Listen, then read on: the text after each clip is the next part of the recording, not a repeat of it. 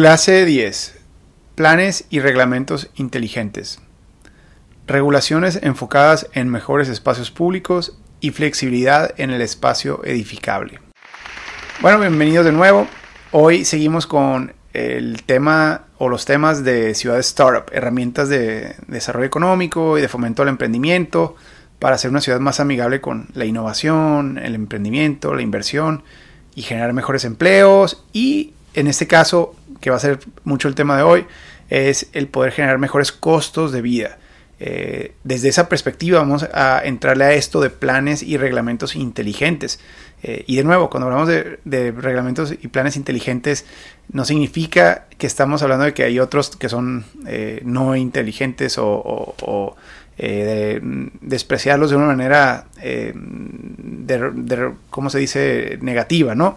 Sino que, que estos inteligentes van a ser muy sencillos, muy intuitivos y posibles de codificar para poder hacerlos eh, amigables con plataformas virtuales y con procesos de automatización y todo ello. Pero sí, también va a llevar un componente muy grande de poder hacer planes de desarrollo, eh, programas de ordenamiento territorial o de desarrollo urbano eh, que, que sean muy prácticos de implementar y que tengan un gran impacto, que, resulten en una transformación real de nuestras ciudades. Entonces, pues creo que la palabra se puede usar de las dos maneras. Ahora, el, tema este de, planes y reglamentos inteligentes es básicamente todo lo que ya vimos los que tomaron el curso de reforma urbana, eh, las 10, 11 clases que, que eh, habla sobre el modelo de legislación, esta reforma, esas reformas que hemos estado planteando para México y con diferentes estados y municipios. Muchas eh, ciudades que están acompañándonos hoy son parte de los Smart City Bootcamps que hicimos en, Guatemala y en Costa Rica y que próximamente vamos a hacer en, varios lugares de México. Eh, entonces muchos ya han visto este proceso. Hemos platicado sobre las virtudes de este nuevo modelo de poder transicionar de, de ese modelo enfocado en, los automóviles y en la dispersión y en la sobreregulación hacia este nuevo modelo enfocado en generaciones más caminables, más compactas, de usos mixtos, con un gran enfoque en el espacio público y en la conectividad y en los parques de barrio y en la conformación de barrios integrales. Ese es el resumen.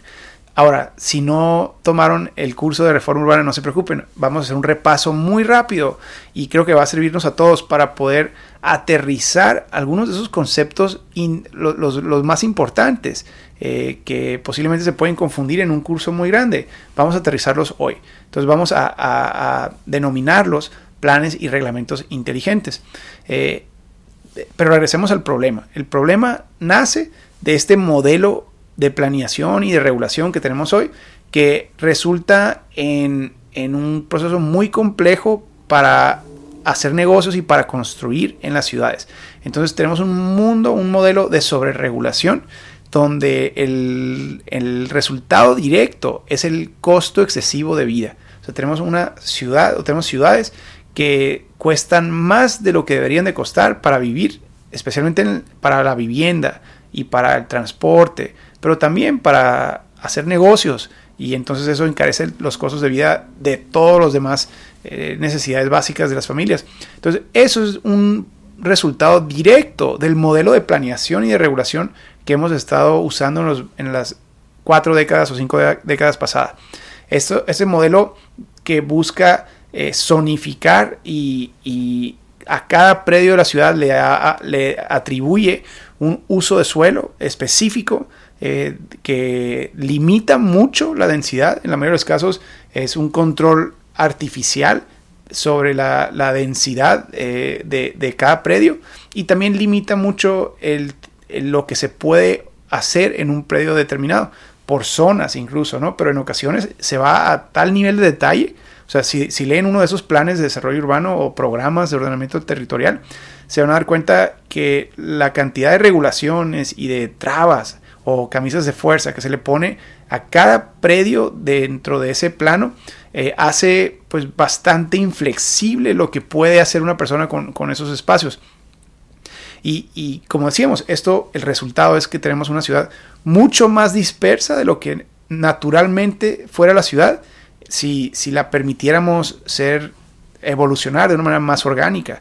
Eh, y esto, de nuevo, lo que eh, hemos platicado, la importancia de facilitar una ciudad más densa, por un lado, para la movilidad, para evitar esos desplazamientos tan largos y tan costosos todos los días que le quita una, dos hasta tres horas al día a muchas familias en, su trayectoria entre, entre su eh, hogar y su trabajo.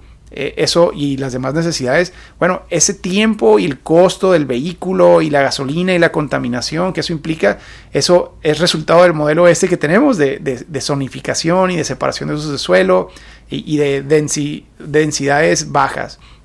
Eh, entonces, eso en sí ya es una gran desventaja. Em, pero aparte, a eso le agregamos toda la complejidad regulatoria que implica el, el innovar y emprender y poder comenzar un negocio cercano a las familias para tener clientes cautivos, bueno, hace el ambiente de la ciudad mucho menos amigable con el emprendedor y con los emprendedores. Entonces esto favorece a las grandes cadenas, a las grandes empresas y hace eh, pues la brecha económica y la desigualdad más marcada. Ahora, más allá de esto, el tema económico, este modelo, pues es este modelo de crecimiento desordenado, le vamos a decir, eh, es que a pesar de que queremos controlar todo con gran precisión con esos instrumentos de zonificación y de de suelo. Eh, el resultado ha sido el opuesto. O sea, si vemos las ciudades, si las analizamos hoy, vamos a ver un desorden extraordinario, incluso más grande el desorden en esas ciudades que tienen planes más estrictos todavía y más complejos y más grandes. Entonces no hay una correlación positiva entre, entre el, buen urbanismo y las ciudades ordenadas eh, con las ciudades con más regulaciones. Entonces, ese es el problema de la sobreregulación, que no es eh, un resultado de más regulaciones, una mejor ciudad, pero aún así le seguimos agregando más y más y más regulaciones. Y, bueno, tenemos estas ciudades desordenadas que, ¿cómo lo, cómo lo podemos de manera objetiva? O sea, más, más allá de decir desordenada por, por porque es mi gusto, porque yo así las percibo, por, mi opinión personal. A ver, para comenzar, vemos en casi todas estas ciudades el primer eh, síntoma de fracaso que, no podemos negar son los temas de desastres naturales, inundaciones. Una lluvia sencilla termina paralizando eh, zonas enteras de una ciudad, porque ni siquiera eso, lo más básico que es por dónde corre el agua, se pudo planear de una manera adecuada. dentro de las miles de regulaciones que diseñamos y, e instrumentamos, esta que debería ser la número uno, asegurar que cuando llueva o cuando tenemos cualquier tipo de fenómeno natural, que eh, no, los ciudadanos no estén en peligro por sus vidas. Eh, ni siquiera esto logramos. Número dos, el tráfico, ya decíamos ahorita. O sea, si, si a pesar de todos estos controles, porque más allá de usos de suelo y de zonificación, eh, a pesar de, dentro de eso también metemos todo tipo de regulaciones para facilitar el tráfico, como son los cajones mínimos de estacionamiento eh, y los cajones obligatorios ¿no? para vivienda y para desarrollos comerciales también, centros comerciales. Queremos asegurar que cuando llegue el vehículo se estacione rápido en un lugar, entonces le pedimos que ponga eh, esos cajones mínimos pensando que va a facilitar el tráfico. Y luego ponemos reglas del diseño de calles y de, y de eh, ingeniería vial para agilizar el tráfico y que no, que no tengamos tráfico lento. Pero a pesar de todas estas cientos de regulaciones vehiculares que hemos ido agregando, el resultado termina siendo el opuesto. Tenemos ciudades con cada vez más tráfico y más caos vial y más pérdida de tiempo en los vehículos y más accidentes vehiculares donde muchos de los accidentes resultan en, en fatalidades. Entonces la ciudad es menos segura eh, a pesar de tener cada vez eh, más regulaciones de seguridad vehicular, eh, en este caso. Entonces, está completamente desconectado el objetivo con el resultado deseado de este modelo. A eso le agregamos al modelo, este que decíamos ahorita, de dispersión y de baja densidad. Bueno, tenemos un fracaso financiero en las ciudades. Nuestras ciudades están batallando, ya no se diga para financiar las obras de mejoramiento necesarias, sino para darle mantenimiento básica a muchas de estas obras y para poder operar los servicios básicos de agua, de drenaje, de seguridad, de alumbrado, de jardinería, de recolección de basura. Todo eso cuesta y entre más dispersa esté la ciudad, menos eh, presupuesto vamos a tener disponible para darle el mantenimiento adecuado a esa infraestructura que se multiplica entre más disperso, pues necesitamos más asfalto para poder llevar a una persona, a una familia, de un lugar a otro. Eh, necesitamos que los mm, camiones de basura hagan un una trayectoria mucho más larga. Necesitamos que más policías para poder supervisar y que cada uno tenga más o menos vigilado un espacio de la ciudad. Eh, entonces, entre más dispersa la ciudad, menos, eh, menos nos rinde el, el recurso público y el, dinero en la ciudad. Eh, y aparte le agregamos que la manera en que administramos ese dinero eh, es muy arbitrario. Entonces, el poco dinero que teníamos lo malgastamos en, obras, en macroobras de movilidad, de, puentes a desnivel y de, y de, de pasos a desnivel y de puentes vehiculares para, para desahogar cuellos de botella, que ya decíamos no funcionan, pero seguimos gastando en eso o lo gastamos en más, eh, más gastos corrientes, más, eh, más empleos gubernamentales, más desperdicio o cuando menos eh, cosas que no atienden lo básico que era el mantenimiento de la infraestructura y de los servicios básicos para las familias. Entonces, el modelo financiero está descompuesto y es parte del mismo problema regulatorio y de planificación que tenemos. Adicional, los espacios públicos más básicos, el poder pensar en parques de barrio, en pensar en banquetas, el pensar en eh, zonas ambientales eh, o espacios abiertos que sirvan de recreación para las familias, eh, ni esos ni siquiera hemos logrado generar porque no, no hay recursos, pero porque los instrumentos de planeación no lo priorizan tampoco. Y finalmente, dentro de otros, pero el que más nos preocupa es que el gran resultado de este modelo que tenemos, de programas y, planes de 400, de 500, de 1000 hojas de, regulaciones y de objetivos, a pesar de eso, el gran resultado es la informalidad.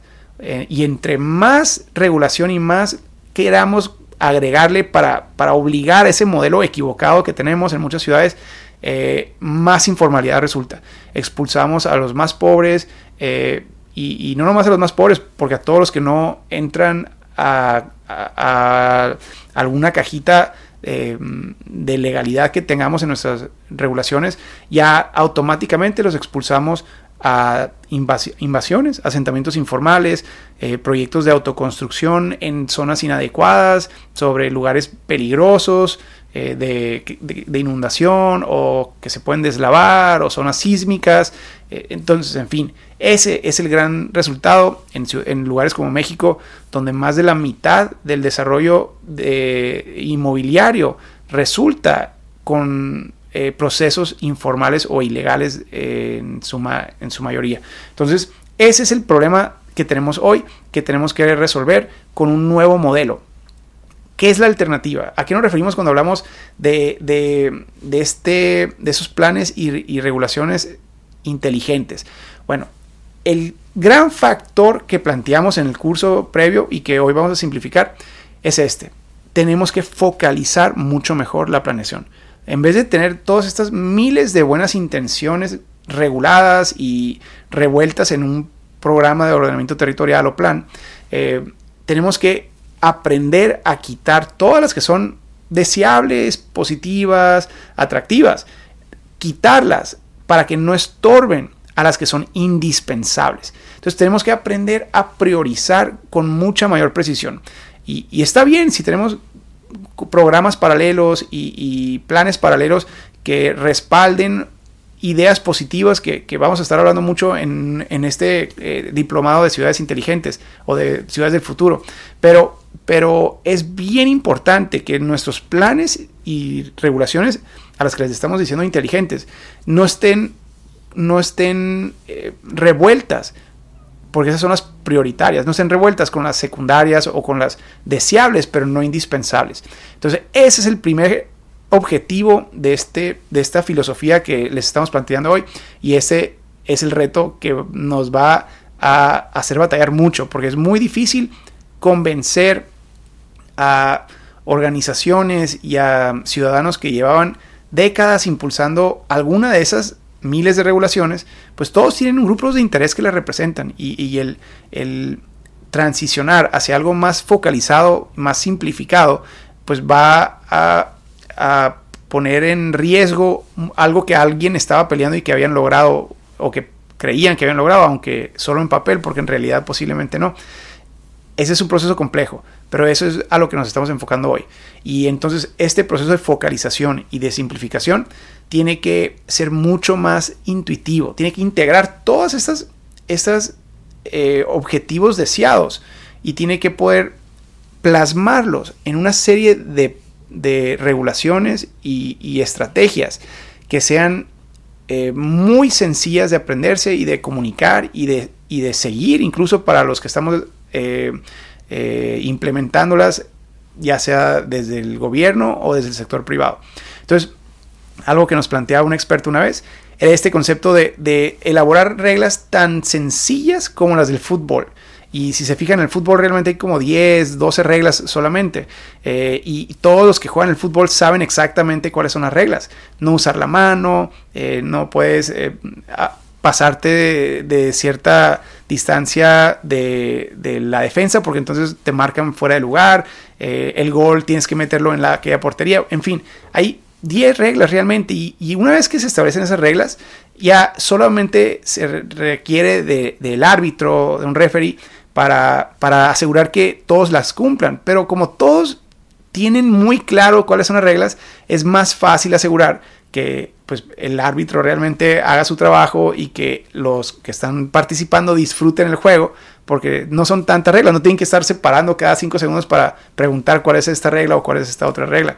Lo mismo deberíamos hacer en el mundo del desarrollo urbano y del desarrollo de las ciudades. Tenemos que tener un plan y una visión y normas y reglas tan focalizadas que todos las tengamos muy claras y entonces nos convertimos en, participantes que disfrutan ese deporte del desarrollo y podemos vigilar a todos los que no lo cumplan porque ya todos tenemos claro cuál es el juego y las reglas.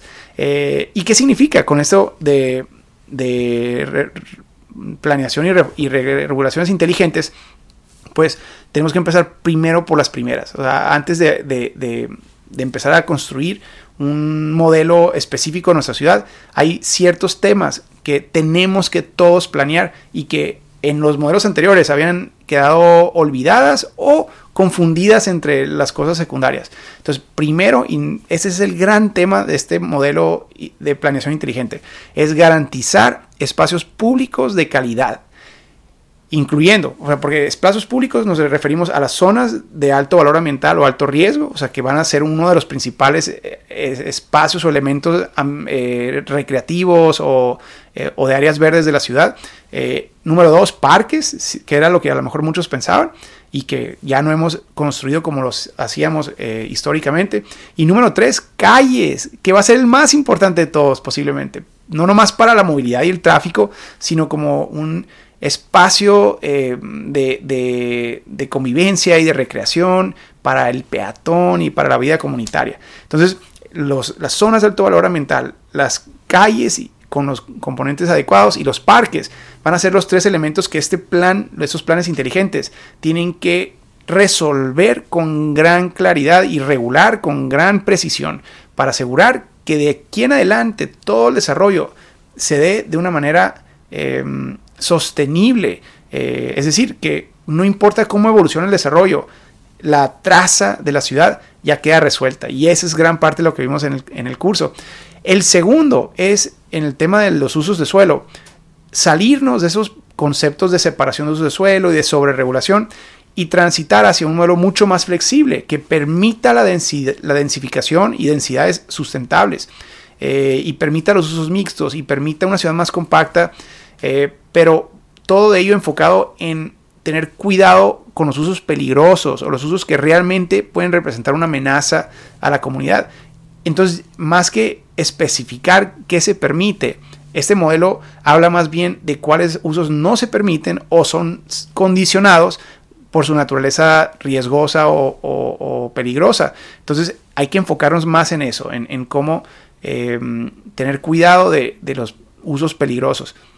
Y número tres, tenemos que enfocarnos en un nuevo modelo que, facilite la convivencia, porque si vamos a tener usos mixtos o mucha mayor evolución en nuestros barrios, eh, necesitamos darle a los ciudadanos las herramientas necesarias para cuando algún ciudadano o algún inversionista o algún emprendedor haga algo que lastime la, calidad de vida eh, y la convivencia eh, con ruido, con olores, con, con música, con maquinaria pesada. O sea, cuando algún ciudadano no cumpla las reglas, necesitamos tener las instituciones y los mecanismos eh, bien establecidos para asegurar que esa persona deje de hacerlo, para que el ciudadano se pueda quejar y, pueda, pueda corregir ese problema y no tenga que reubicarse de vivienda debido a un mal ciudadano. Entonces, eso es los bandos de policía eh, y, estas reglas de convivencia comunitaria y, de eh, impactos ambientales de todo tipo. Tenemos que tener esas herramientas que habíamos dejado un poco a la suerte en muchas de nuestras ciudades antes. Bueno, ¿por dónde comenzar? Eh, aquí, como lo decíamos en el curso, tenemos que primero, para, como eso es un gran ejercicio que implica eh, un trabajo interdisciplinario muy complejo, lo, que planteamos es primero identificar la diferencia entre la ciudad ya construida y la ciudad por construir. Porque en la ciudad ya construida, el proceso de evolución y de corrección de lo que ya hicimos mal o inadecuado en las décadas previas va a ser difícil, pero necesario.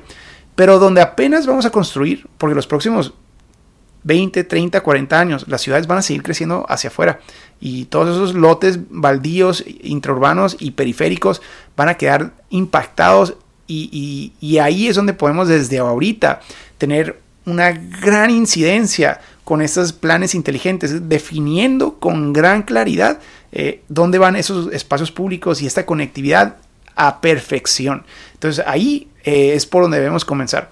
Y entonces tenemos que tener un plan de espacios públicos, un plan de traza urbana que incluya los arroyos y los lagos eh, y las laderas peligrosas y las primeras dunas de las playas, o sea, todos esos espacios ambientales que los mantenga y los, y los eh, perciba como un gran espacio público interconectado, eh, ahora sí, a corredores de verdes en calles y con parques de barrio en todo lo que va a ser el crecimiento de la ciudad.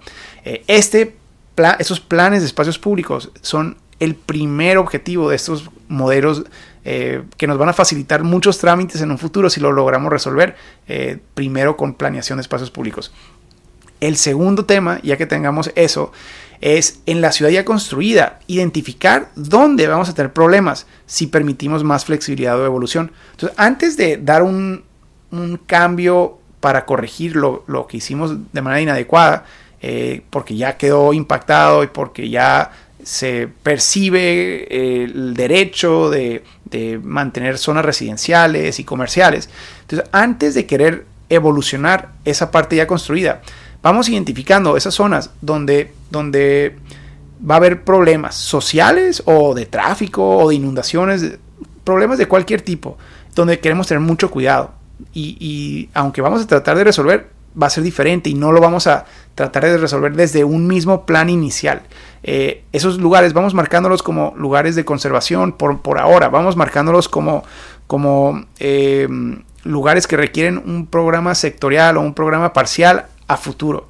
Pero todo lo demás, ahora sí, ya queda mucho más flexible. Entonces, el siguiente tema es definir cuántos pisos, digamos, queremos que sea el estándar mínimo para la ciudad. Y no, cuidado con imponer eh, alturas mínimas o densidades mínimas, sino que más bien decir cualquier desarrollo que quiera hasta tantos pisos o hasta tanta densidad eh, en casi toda la ciudad, excepto estos que dijimos que son problemáticos, vamos a tener gran flexibilidad y ahí vamos a empezar a ver esta evolución y esos buenos ejemplos que eventualmente nos van a ayudar a convencer a las zonas que pues requieren cierta preparación adicional, técnica, de infraestructura o social, de difusión y de educación.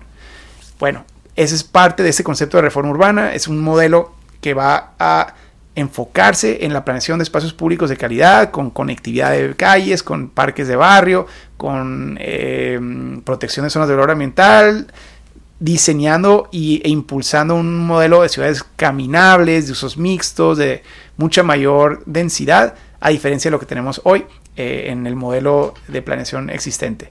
De tarea para el día de hoy, eh, les vamos a plantear la idea de ver si ya existe en su ciudad un plan de espacios públicos. O sea, para comenzar, si tienen un programa de ordenamiento territorial ya aprobado o que se esté trabajando, eh, analicen para ver si queda muy bien resuelto el plan de espacios públicos, que incluya esos tres conceptos, las calles, los parques y las zonas de valor ambiental o de alto riesgo.